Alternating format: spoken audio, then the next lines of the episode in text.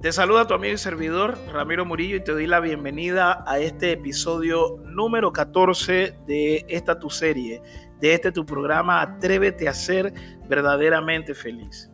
En este episodio voy a hablarte de una fuerza con la que tú y yo nacemos. Es una capacidad que todos nosotros poseemos, pero que al no saberlo dejamos de hacer uso de ella. Te lo digo porque justamente esa capacidad la que empleamos desde bebés para aprender a caminar, a gatear, eh, para correr. De niños nos enfermamos y ante algunas de esas enfermedades, sobre todo virales, nuestro organismo crea anticuerpos que nos defienden contra esos microscópicos invasores cuando estamos nuevamente expuestos a ellos.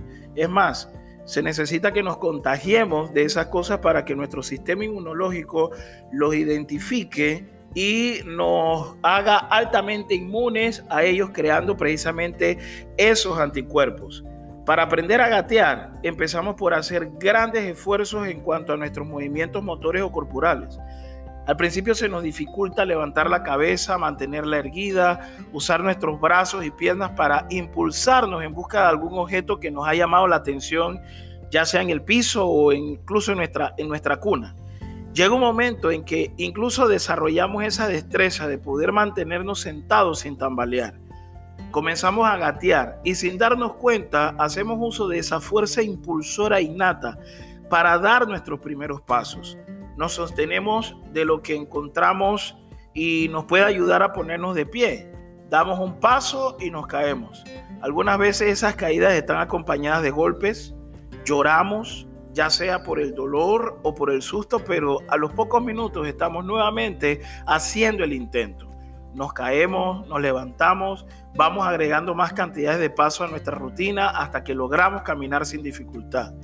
Después lo siguiente, aumentamos la velocidad a nuestros pasos y descubrimos que podemos también correr. Y se repite la historia. Nos caemos, algunas veces nos golpeamos, lloramos, pero después nos levantamos y seguimos corriendo. Ya todos nosotros sabemos qué significa caerse y levantarse, incluso aún con dolor. Esto es resiliencia, esa fuerza impulsora interior que poseemos la capacidad natural que tenemos cada uno de nosotros para poder tolerar las adversidades de la vida, de poder transformarlas en desafíos, en nuevas oportunidades para fortalecernos. La palabra resiliencia en cuanto a la física y la química hace alusión a la capacidad de cualquier material para recuperar su forma inicial, después de que se ejerce una fuerza que lo deforma o después de haber sido sometido a una alta presión o temperatura. En psicología, resiliencia es esa capacidad que tiene una persona para superar circunstancias traumáticas como la muerte de un ser querido, un accidente, la ruptura de una relación muy significativa, eh, alguna enfermedad. Se dice que la resiliencia potencia la felicidad. Ahora, ¿cómo puedes desarrollar esa capacidad de resiliencia? ¿Cómo puedes ayudarte a descubrir esa fuerza interior que te permite avanzar sobre las propias adversidades? Una forma es tomando las dificultades como una experiencia de aprendizaje. A lo largo de la vida se nos plantean muchas situaciones dolorosas, pero las personas resilientes son capaces de ver más allá de esos momentos difíciles y dolorosos. Saben que esos momentos son pasajeros, no son eternos. Mira nuevamente cuántas cosas ya pasaste y superaste, tal como te mencioné en el episodio anterior. Por muy dura que parezca la lección que te da la vida, tómala como eso, como una lección y sácale el mayor provecho. Otra forma que existe para desarrollar esa resiliencia es ver la vida con objetividad y optimismo. Las personas resilientes saben cuál es su potencial y los recursos personales, psicológicos y espirituales que tienen a su alcance para lograr superar cualquier situación. Se esfuerzan por centrarse en los aspectos positivos de su vida y de las situaciones, incluso aún de esas situaciones aparentemente negativas, y disfrutan afrontar todos esos retos. Están convencidos que a pesar de lo de hoy, con esfuerzo y determinación, mañana puede ser mejor. Toma en cuenta también que las personas resilientes confían en sus capacidades. Si hay algo que les caracteriza, es su capacidad de reconocer sus fortalezas. Sin embargo, no se encierran en ellas mismas y reconocen el valor y la importancia del trabajo en equipo, reconocen el valor y la importancia de los demás, pues están claros que los demás también tienen fortalezas y cualidades que pueden aportar para el logro de un excelente resultado. Esto se aplica a la familia, al trabajo, a los negocios y a todo equipo que tenga que enfrentarse a situaciones que requieran de la colaboración de todos para hallarle solución a lo que les aqueja. El resiliente no es un ser con superpoderes, ni tampoco es un ser humano autónomo e independiente que se hizo a sí mismo. Conoce y practica el valor de la interdependencia, que no es otra cosa más que reconocer que nos necesitamos los unos a los otros. Yo necesito de ti, pero tú también necesitas de mí. Otra manera o forma de despertar y fortalecer esa capacidad de resiliencia es empezar a rodearte de personas que tienen una actitud positiva. En un libro que habla sobre la actitud, se menciona que la actitud positiva es muy fuerte. Pero hay algo mucho más fuerte que la actitud positiva y es la actitud negativa, la negatividad. Y esto lo compara, y el libro lo compara con un virus.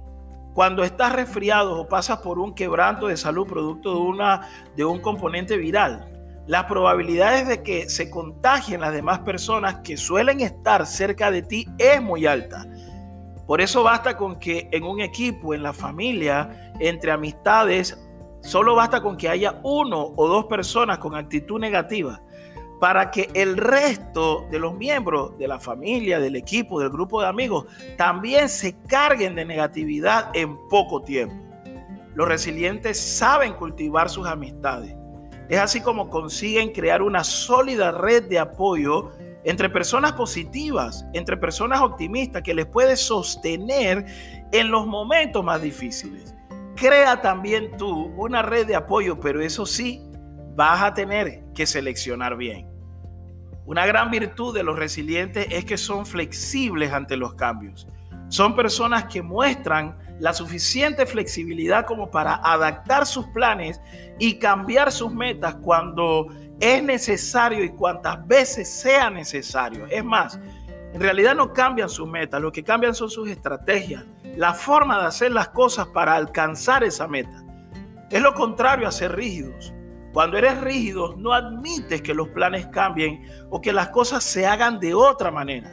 Esto pareciera ser hasta bueno porque es muy parecido a la determinación. El problema con los rígidos es que aun sabiendo que su proceder no va a dar el resultado que esperan, se mantienen firmes por orgullo más que por determinación. Y cuando ya la situación se le ha vuelto insostenible, entonces se caen y emocionalmente se quiebran en muchos pedazos. Dado que los cambios son inevitables y todo cambia a ritmo cada vez más acelerado, los resilientes se adaptan a esos cambios porque saben que o cambian o desaparecen. Insistir, persistir y nunca desistir, eso es posible.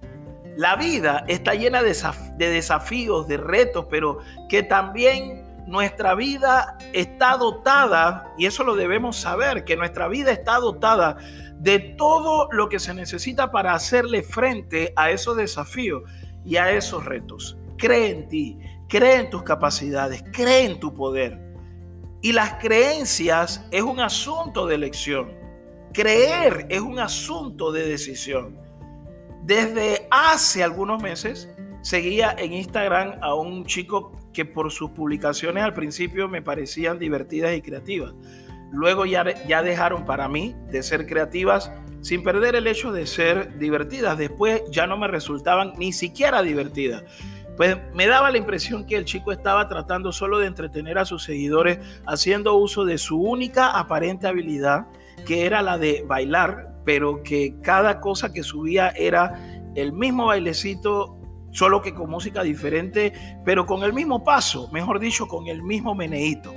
Aparte de la música, lo único que variaba en sus publicaciones era el que a veces se grababa con camiseta y otras veces, más bien la mayoría de las veces, se grababa sin camiseta. Como no es algo que forma parte de mis intereses ni contribuyen a mi formación y desarrollo, dejé hasta de seguirlo porque cada vez que subía algo a sus redes, me escribía para pedirme que le diera like a sus videos y que lo comentara. Me parecía un buen chico, pero para mí un tanto carente de madurez y un tanto vacío, tomando en cuenta su edad de 19 o 20 años. Sin embargo, por alguna razón, después que publiqué el episodio anterior, en donde hablo de la virtud de la fortaleza y hago mención de mi exalumno y amigo Clifford, quien falleció a corta edad producto de una leucemia, este chico se sintió identificado por este caso porque escuchó mi episodio y me escribió para darme las gracias. Resulta que él fue también diagnosticado con cáncer y se está sometiendo a todos los tratamientos. Al principio se sintió derrumbado, pero ya avanzado en su tratamiento y sin cabello en su cabeza y con cambios notables en su semblante y en su piel, él ha decidido levantarse por dentro y seguir proyectándose como el chico, como, como el chico bailarín y sensual que siempre había proyectado en redes sociales. No se esconde, no niega su condición, ya no se lamenta y sigue viviendo con muchísimo optimismo y desafiando a la enfermedad, pero con fe y actitud positiva. Está haciendo uso de su fuerza impulsora interior y con el favor de Dios, una vez superada esta situación, será otro vivo testimonio que nuestra mayor fuerza radica en nuestro interior y podemos hacer uso de ella en cualquier momento, ante cualquier adversidad que la vida nos presente. Gracias una vez más por escucharme. Gracias por internalizar cada uno de mis episodios. Gracias por reflexionar. Gracias también por compartir.